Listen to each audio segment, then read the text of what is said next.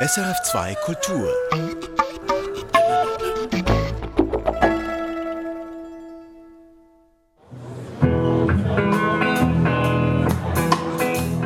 Matthias und Beat Almond, 48 und 45 Jahre alt. Die Brüder sind aufgewachsen in einer Täuferfamilie, erst in Indonesien, dann im Berner Jura. Beat Almond ist heute Münsterpfarrer in Bern und einer der Radioprediger. Und Matthias Almond forscht und lehrt als Psychologe an der Universität Zürich. Draussen es ist kalt und beide standen sie vor etwas mehr als 20 Jahren als Rockmusiker auf der Bühne. Das ist das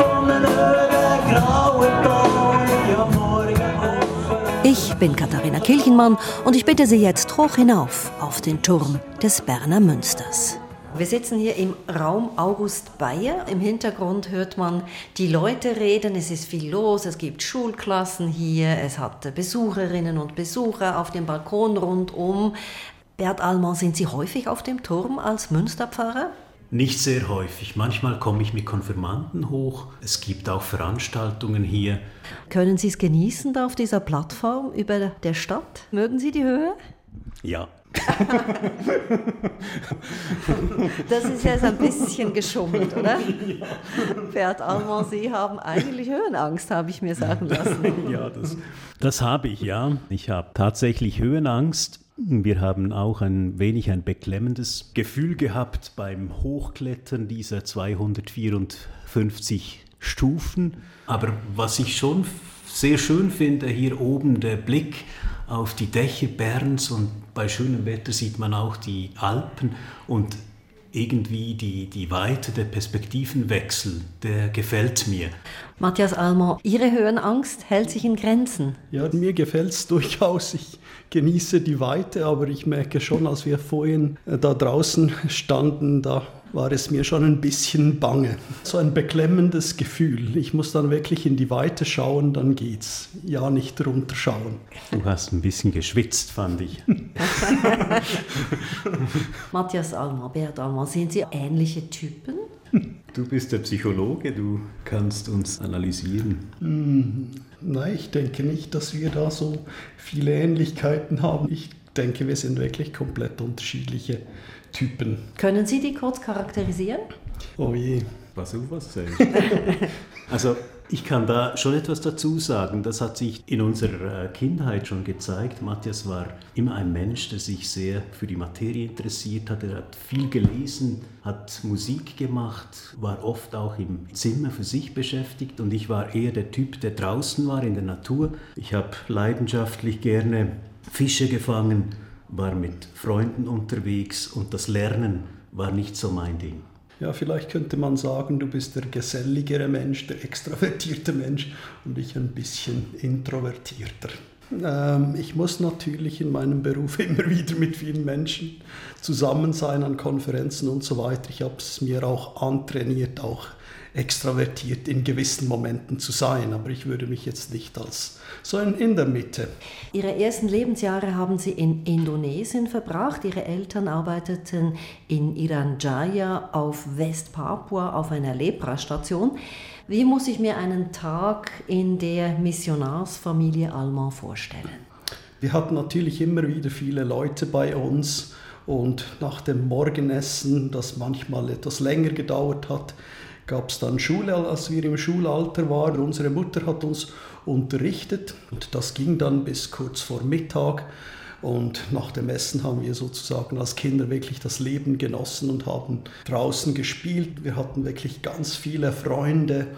Ja. Wir haben ganz in der Nähe vom Meer gelebt. Mit den Eltern waren wir oft dort baden, spielten am Strand. Wir waren die einzigen weißen Kinder in der ganzen Umgebung sind dadurch aufgefallen. Hinter dem Haus begann der Urwald und das Jagen der Vögel und, und kleineren Tiere, das hat uns Spaß gemacht. Wir sind da wirklich aufgewachsen wie, wie die Einheimischen.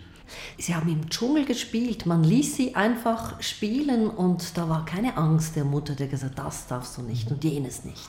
Ja, ich meine, wie Beat das bereits gesagt hat, hinter dem Haus hat der Urwald sozusagen begonnen und natürlich durften wir nicht ganz weit in den Dschungel hineingehen, aber ich denke, unsere Mutter hat immer so Angst gehabt und sich Gedanken gemacht. Sie war eine Person, die sich oft Sorgen gemacht hat und auch gespürt hat, jetzt ist eine gefährliche Situation und dann kam sie uns holen, kurz bevor wir in einen Tümpel gefallen sind. Ich erinnere mich, als wir einmal in einem Fluss baden gegangen sind hinter dem Haus. Ich habe meiner Mutter einen riesen Schreck eingejagt, als ich mit einer Schlange zurückkam. Ich habe diese Schlange, die, die kam tot angeschwemmt im Fluss und wir Kinder hatten unsere Freude mit dieser Schlange zu spielen und ich erinnere mich, wie ich diese Schlange mir um den Hals gelegt habe, die, die war riesig groß und so bin ich heimgegangen und meine Mutter hatte einen Riesenschreck. Mhm. Und dadurch, dass es warm und dass das Leben, das findet draußen statt, die meisten Menschen sind draußen, waren wir auch oft draußen am Spielen. Das war dann ein bisschen ein Kulturschock für mich, als wir in die Schweiz kamen, dachte ich plötzlich, ja, alle Leute verstecken sich, wo sind die Menschen? Die sind in den Häusern und in Indonesien ist das Leben, findet draußen statt und als Kind ist das eine riesige Freiheit und wirklich toll. Es schwingt, wenn Sie das erzählen, dieser Übergang von Indonesien in die Schweiz, schwingt da eine Trauer mit, eine echte Enttäuschung, dass Ihnen dieses Leben in Indonesien genommen wurde. Ja, ich denke schon, dass es für mich lange eine Frage war, gehöre ich nach Indonesien oder, oder in die Schweiz? Der Wechsel für ein zehnjähriges Kind, wenn man die Schweiz vorher nicht gekannt hat und dort in dieser Umgebung aufgewachsen ist mit diesen Menschen, mit dieser völlig anderen Kultur, dieser Freiheit auch als, als Kind und plötzlich in der Schweiz, im Berner Jura, nicht nur die, die Temperatur ist da kühler, sondern alles, die Menschen kommunizieren anders es ist wie wenn man entwurzelt wird und da in einem neuen Umfeld sich einleben muss. Es ist ein ziemlich happiger Wechsel. Sind Sie ganz in der Schweiz angekommen? Inzwischen schon, ja. Ja, ich war mit 20 nochmal in Indonesien. Ich hatte den Wunsch, da zurückzukehren zu meiner Kindheit und die Menschen, Freunde auch zu besuchen. Und da habe ich natürlich auch gemerkt mit den Augen eines Erwachsenen, dass es auch Nachteile gibt. Ähm, ja. Als Sie dann mit zehn, respektive mit zwölf zurückkamen in die Schweiz, haben Sie im Jura gelebt, wo Ihr Vater bis heute als Täufer, Prediger lebt. Hat die Religion am Familientisch zu reden gegeben? Ja, schon. Ich meine, wir waren ja mit Religion sozusagen aufgewachsen. Als Missionarsfamilie oder Kinder von Missionaren ist es klar, dass das immer ein Thema war. Aber später auch dann im Berner Jura war das immer ein, ein Thema, das zu heftigen Diskussionen geführt hat. Vor allem später, als wir dann älter waren, unsere eigenen Meinungen entwickelt haben. Das Thema Religion war omnipräsent. Wir sind aufgewachsen mit diesen biblischen Geschichten, das war ein wichtiger Teil. Und im, im Winter, in, an Weihnachten, ging man alle zusammen in die Kirche und, und, da wurde gesungen, vierstimmig getragen bei den Täufen. Das war wie eine, eine große Familie. Und zu Hause dann haben wir zum Teil über die Predigten diskutiert, als wir auch älter waren. Matthias hat dann Psychologie studiert und hat sich zum Teil auch kritisch geäußert. Ich habe mich dann mit der Theologie auch ähm, sehr kritisch geäußert. Wir hatten da zum Teil auch Streit mit unserem Vater, der mit dieser täuferischen Theologie und der neuen reformierten Theologie von mir oder der Psychologie von meinem Bruder nicht ganz so einverstanden war. Wo waren Sie wirklich einfach nicht einverstanden mit der Haltung Ihres Vaters? Das ist eine kritische Frage. ja, die ganze Frage mit Taufe, das war für Sie natürlich ein schwieriges Thema. Die Täufer, die haben ja die Kindertaufe, kennen Sie nicht, das ist Kinderbaden für Sie. Und die Reformierten haben die Bekenntnistaufe, die Erwachsenentaufe, kennen Sie eigentlich nicht. Und diese unterschiedlichen Sichtweisen, die gaben schon zu reden. Ich meine, ich erinnere mich auch noch an Situationen, vor allem als du dann Theologie studiert hast, hast du dann wirklich auch grundsätzliche Dinge in Frage gestellt. Und das war dann teilweise recht konfrontativ für unseren Vater. Und das gab dann natürlich Konflikte. Ihr Vater, Bert Almer, Ist der stolz jetzt? Immerhin sind Sie Pfarrer im Münster. Ich denke schon, ja. Aber er hat manchmal vielleicht ein bisschen Schwierigkeiten, das zuzugeben. Die theologischen Positionen, die sind noch heute zum Teil sehr unterschiedlich zwischen uns. Aber ich denke schon, dass er sich gefreut hat über meinen Werdegang. Matthias Almer, Sie leben mit Ihrer Familie, Sie haben drei Kinder in der Nähe von Zürich und forschen und lehren an der Universität in Zürich als Psychologe. Sie interessieren sich ganz besonders für das Thema Verzeihen. Warum? Vielleicht hängt das mit meinen Erfahrungen in einer religiösen Familie zusammen, weil Verzeihen ein Thema ist, das in verschiedenen Religionen, auch dem Christentum, ein, ein wichtiges Thema ist. Aber das, was mich vor allem fasziniert hat, ist, vor einigen Jahren, als ich noch im Studium war, hatte ich die Möglichkeit, an eine Konferenz in den USA zu gehen und dort etwas vorzustellen. Das war übrigens so eine Forschungsarbeit zur Frage Religiosität und Gesundheit. In der Gruppe waren Forscher aus Irland, die sich mit dem Thema Verzeihen im Zusammenhang mit dem Konflikt in Irland auseinandergesetzt haben. Und ich fand das dann so interessant, dass man wirklich aus psychologischer Perspektive sich mit dem Thema Verzeihen oder das Loslassen von Kränkungen und Verletzungen auseinandersetzen kann. Das hat mich wirklich fasziniert. Kränkungen sind ja da, die gehen nicht weg. Was ist denn das Verzeihen? Ich muss vielleicht so beginnen, wenn wir gekränkt werden, wenn wir verletzt sind, dann erleben wir ganz starke negative Gefühle, zum Beispiel Wut, Ärger, Angst. Es gehen uns negative Gedanken durch den Kopf. Ich möchte es der Person zurückzahlen, die mich gekränkt hat. Oder auch ganz typischerweise versuche ich die Person, die mich verletzt hat, zu meiden. Und das sind alles Dinge, die ganz natürlich, ganz normal sind, wenn ich gekränkt bin. Aber wenn es länger dauert, wenn es über Jahre geht, diese negativen Gefühle, dann ist das nicht sehr hilfreich. Äh, das hat sogar Auswirkungen auf den Körper, auf die Seele. Und verzeihen heißt ganz einfach gesagt, es ist ein Veränderungsprozess. Diese negativen Gefühle und Gedanken, die nehmen ab mit der Zeit. Verletztsein, das Gefühl von Schmerz, mhm. ist eigentlich relativ kurz. Und wenn man es nicht weiter nährt, geht es auch weiter. Aber das Problem ist, dass wir es nähren. Mhm. Und dann bleibt es lange da. Ist denn Verzeihen aufhören, das schlechte Gefühl nähren? Auch. Grundsätzlich ist es einfach ein bewusster Veränderungsprozess, wo ich zum Teil auch das Recht auf sich zu wehren loslasse, darüber zu grübeln loslasse. Bert Almer, auch in der Bibel, auch in der Theologie geht es um das Verzeihen. Ja, zum Beispiel im Gottesdienst, im Unser Vater, ist die Verzeihensfrage da. Wir beten und vergib uns unsere Schuld, wie auch wir vergeben unseren Schuldigen. Es gibt viele Geschichten, wo das Verzeihen als Weg beschrieben wird, dass man seinem Gegenüber eine Haltung einnehmen sollte, die verzeihensorientiert ist. Vergib uns unsere Schuld, wir auch wir vergeben unseren genau. Schuldigern. Mhm. Es ist eigentlich ein Hin und Her mit diesem Verzeihen.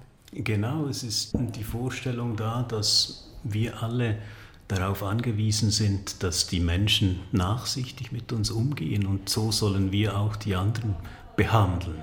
Und ich denke auch nicht, dass es apodiktisch ein Befehl ist, dass man verzeihen muss, weil es möglicherweise Situationen gibt im Leben, die man nicht verzeihen kann. Es ist etwas Individuelles. Und ich denke, es ist eine gute Form, wenn Menschen einander Böses tun, dann schulden sie ihnen etwas. Und Schuld, das ergibt ein schlechtes Gewissen. Und zu sagen, hey, du schuldest mir nichts mehr, das ist schon eine Form, wo ich denke, das gibt neue Perspektiven. Man kann vielleicht leichter in die Zukunft gehen.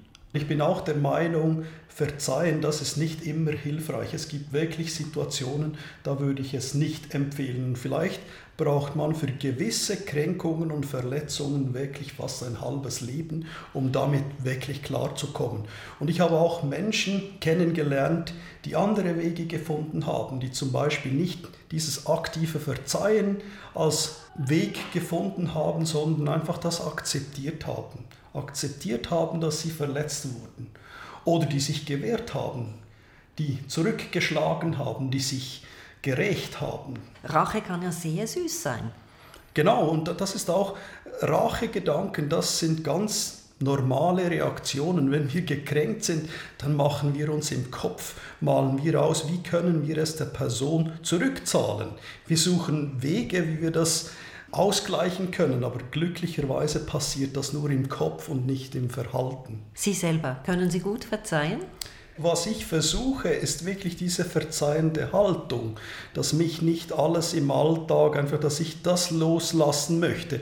Aber wenn es wirklich auf konkrete Kränkungen gibt, dann habe ich auch schon beobachtet, dass das ganz lange dauert, wo ich wirklich kaum loslassen konnte. Ich begegne vielen Leuten in in der Seelsorge, die Geschichten mit sich rumtragen, zum Teil ein ganzes Leben lang. Das merkt man bei einer Trauerfeier, da kommen Verletzungen, Dinge, die nicht geregelt sind. Und wenn Jesus sagt, man muss nicht siebenmal dem Gegenüber verzeihen, sondern 77 Mal, da hat es auch etwas sehr Starkes, Moralisches. Und ich denke, Menschen sind unterschiedlich, haben unterschiedliche Dinge erlebt und da sind viele, viele Konflikte da und Menschen tragen Bürden mit sich. Es gibt wirklich Studien, die zeigen, wenn man lange einen schweren Rucksack mit sich trägt an Verletzungen, an Kränkungen, an Ungerechtigkeitserfahrungen, dass das einen Einfluss hat auf unsere Gesundheit. Wir haben mehrere Veranstaltungen zusammen gemacht in, in Zürich bei der Senioren-Uni. Da ging es aus theologischer und, und psychologischer Perspektive um das Verzeihen, das Vergeben das war interessant für mich auch zu merken, all diese Leute, dass das Verzeihen da eine mögliche Option ist. Das hat mich beeindruckt. Sie haben zusammen nicht nur Veranstaltungen zum Thema Verzeihen gemacht, Sie sind auch schon für über 20 Jahre zusammen aufgetreten und zwar mit der Rockband Valium. Da ist Matthias Gitarrist und Beat der Leadsänger.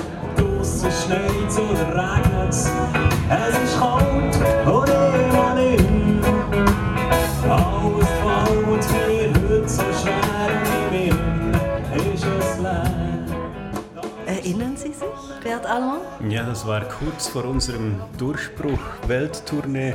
Haben wir da im Kessel Biel gespielt. Ja, ja, ich erinnere mich natürlich, das war eine lustige Zeit.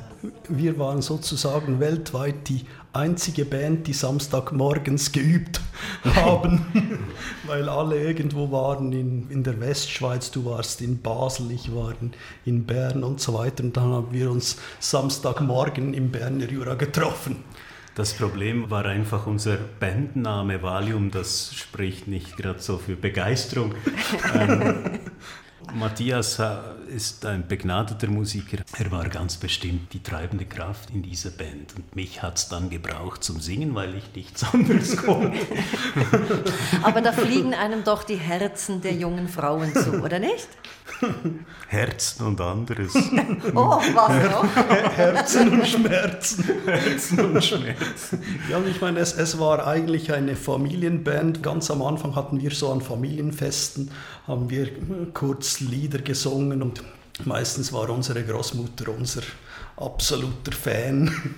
Aber für mich persönlich war das eine ganz wichtige Zeit, diese Bandzeit, diese Musikzeit, weil eigentlich wollte ich Musiker werden. Mit 20, mit langen Haaren wollte ich wirklich Rockstar werden, Musiker und das war so parallel zum Gymnasium und später dann zum Studium war das was ganz Schönes, die Musik. Bert Allmann, Sie leben in Biel, haben eine Tochter. Sie waren im ersten Beruf Hochbauzeichner, wurden dann auf dem zweiten Bildungsweg Theologe und sind nun seit bald zehn Jahren Pfarrer am Berner Münster. Warum würden Sie diese Stelle nochmal antreten? Mich hat an dieser Stelle gereizt, dass das Angebot, das Gottesdienstangebot am Bennemünster sehr reichhaltig ist. Es sind Vespern am Samstagabend, es sind Gottesdienste am Sonntagmorgen. Ich habe da die Möglichkeit, mit interessanten Menschen zusammenzuarbeiten, mit Chören. Das ist sehr bereichend. Der Organist, ich mag sehr die Musik, die Kultur und das finde ich sehr spannend am Bennemünster. Vor zwei Jahren hatten Sie die Diagnose Krebs. Was hat diese Krankheit mit Ihnen gemacht? Das war ein Schock und kam überraschend und hat mir dann auch gezeigt, dass das Leben auch brüchig sein kann. Wir sind voneinander gewohnt, dass wir funktionieren, aber das ist manchmal ein schmaler Grat und plötzlich kann sich etwas ändern. Und ich war dann schon überrascht, auch im Gespräch mit den Ärzten, dass ja, ein Arzt hat mir gesagt, es ist wie wenn man dem Tod ins Gesicht schaut. Und etwas davon ist nachhaltig halt geblieben, diese Unsicherheit, die es im, im Leben gibt, punkto Gesundheit und Krankheit. Inzwischen ist es zwei Jahre her, die Untersuchungen waren immer positiv und ich bin natürlich dankbar, dass es mir so gut geht. Ja, ich habe keine Beschwerden, das Leben funktioniert ganz, ganz normal weiter, aber es macht etwas mit, mit einem, so eine Krankheit. Haben Sie irgendetwas Grundsätzliches verändert seither? Vor allem in der ersten Phase habe ich mir dann schon überlegt, was willst du mit deinem Leben anfangen? Was ist dir wichtig? Die, die, die Frage, was macht man einfach und das gehört dazu und was ist das Wesentliche in meinem Leben? Diese Reflexionen, die waren zentral nach der Diagnose und der Operation. Und da versuche ich mir schon Freiräume zu schaffen. Das ist nicht immer einfach im Alltag. Aber was mir aufgefallen ist, ist, dass die Intensität und die Dichte des Lebens so stark im Vordergrund ist bei dieser Diagnose. Plötzlich wird Verschiedenes so wichtig, Begegnungen mit, mit Menschen, man wird dankbar für das Leben und man lebt es sehr intensiv, das hatte ich den Eindruck. Aber klar, man kommt schnell wieder in Routinen rein, ist ja vielleicht auch äh, normal, vielleicht sogar auch gut. Ich finde nicht, man muss immer an eine Krankheit denken. Ja, wir leben und wir wollen ja leben. Matthias Allmann, wie war das für Sie, als Ihr Bruder plötzlich doch bedrohlich schwer krank war? Das war ein Schock so wie es für ihn ein Schock war, war es auch für seine nähere Umgebung, für die Familie ein Riesenschock. Und wir haben natürlich gehofft, dass alles gut rauskommt und ist glücklicherweise so gut herausgekommen. Aber wir haben auch nicht so recht gewusst, wie sollen wir umgehen, auch mit ihm, was darf man sagen, was nicht. Und ganz am Anfang war es wirklich eine recht schwere Situation.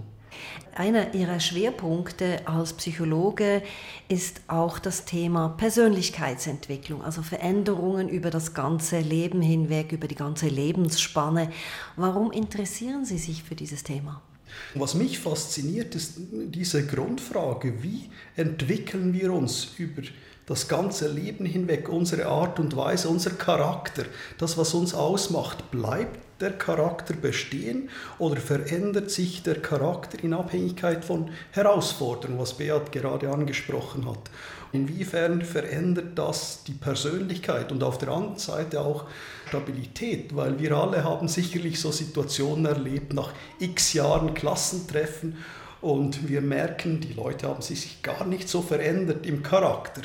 Nur das Aussehen, das ist natürlich älter geworden, aber so die grundsätzlichen Tendenzen, die bleiben bestehen. Und das finde ich einfach dieses Zusammenspiel zwischen Veränderung und Stabilität über das ganze Leben hinweg, finde ich hochspannend, auch ob das Konsequenzen hat, wenn wir uns verändern oder wenn wir stabil bleiben. Sie haben in diesem Zusammenhang eine App entwickelt, mit der kann man sich unterstützen lassen, wenn man sich verändern will. Genau, weil die Forschung, die wir betreiben, hat gezeigt, dass auch wenn Persönlichkeit relativ stabil ist, dass sich die Persönlichkeit bis ins hohe Alter eigentlich verändern kann. Aber das, was mich vor allem interessiert hat, ist die Frage, kann ich diesen Veränderungsprozess, der meistens sehr langsam ist und über Jahre hinweg geht, kann ich den beschleunigen, indem ich zum Beispiel Hilfeleistungen biete, Verhaltensmöglichkeiten, wie man sich anders verhalten könnte oder auch wie man gewisse Situationen mit anderen Augen sehen kann, Reflexionsübungen und so weiter. Und wir haben dann gemerkt, dass digitale Interventionen sehr hilfreich sind, weil man kann im Alltag, dort wo die Menschen sind, sie mit Informationen versorgen mit Übungsvorschläge und so weiter. Und dieser digitale Coach ist im Prinzip ein, nicht ein realer Coach, sondern ein Coach, der diese Frage eines Beraters oder Beraterin übernimmt. Und ich habe auch mit verschiedenen älteren Menschen im Rahmen von Seminaren gearbeitet. Da ging es um die Frage, kann ich mich auch noch im höheren Alter verändern in meiner Persönlichkeit? Und da habe ich wirklich ältere Menschen kennengelernt, die 70, 80 waren und sich in einem Aspekt der Persönlichkeit verändern wollten. Das fand ich hoch faszinierend. Vielleicht darf ich das auch noch ergänzen. Das Spannende in meinem Beruf ist eigentlich, dass ich mit Menschen zu tun habe, die in Veränderungsphasen stecken. Und zwar in schönen und weniger schönen Phasen, zum Beispiel bei einer Taufe, wo das Glück über die Geburt eines Kindes im Vordergrund steht. Eine Trauung auch da für die meisten Menschen etwas Wichtiges. Oder dann die weniger schönen Erfahrungen, wie zum Beispiel der Tod anlässlich einer Beerdigung. Das ist sehr spannend. Also die Veränderung, die erlebe ich so tagtäglich. Sie, Matthias Allmann, was hat Sie verändert im Leben? Sicherlich verschiedene Ereignisse, aber ich möchte auf zwei Dinge eingehen.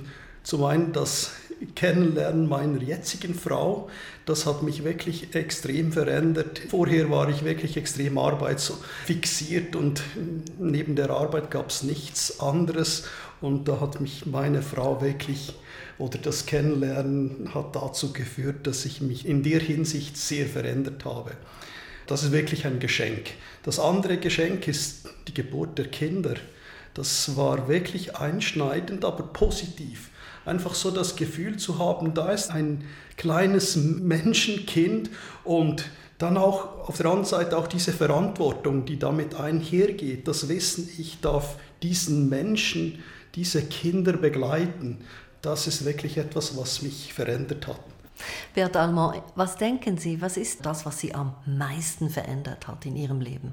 Da würde ich auch sagen, die Geburt meiner Tochter, das war wirklich ein überwältigendes Ereignis und plötzlich ist da jemand auf der Welt, der so viel Zeit und Raum nimmt in meinen Gedanken, in meiner Agenda und die permanente Verbindung mit dieser Person und das Glück, miteinander Dinge zu unternehmen und vielleicht auch die Sorgen, die mit der Geburt eines Kindes wachsen, das ist äh, für mich die wichtigste Veränderung. Matthias Almar, möchten Sie auch mal wie Ihr Bruder im Berner Münster von der Kanzel aus predigen? Das wäre sicherlich eine sehr spannende Sache, das fände ich interessant. Ich meine, ich habe nicht das theologische Wissen dazu, aber ich unterrichte auch vor vielen Leuten, vor Studierenden oder an der Seniorenuni. Das finde ich immer eine interessante Sache, wenn man über etwas erzählen kann, was einem fasziniert, was einen interessiert. Vielleicht können wir ja mal tauschen. Ja, packen wir an. Und Sie, Bert Alma, kann man Sie vielleicht doch noch mal irgendwo singen hören mit der Band Valium? Sie können mich singen hören im Berner Münster. Ich singe sehr gerne auch die Lieder aus dem Gesangbuch. Mit der Band, ich glaube, wir sind da schon ein bisschen aus der Übung gekommen. Wobei Mick Jagger und die Rolling Stones, die haben sich da auch im hohen Alter noch sind sie aufgebrochen zur Tournee und vielleicht gibt es noch ein Revival von Valium, wer weiß. Ein zweites Leben als Rocksänger. ja. Perspektiven. Ich bin Katharina Kilchenmann und habe mit dem Münsterpfarrer Beat Almer und seinem Bruder, dem Psychologen Matthias Almer, gesprochen. Wir freuen uns über Rückmeldungen an redaktion.religion.srf.ch.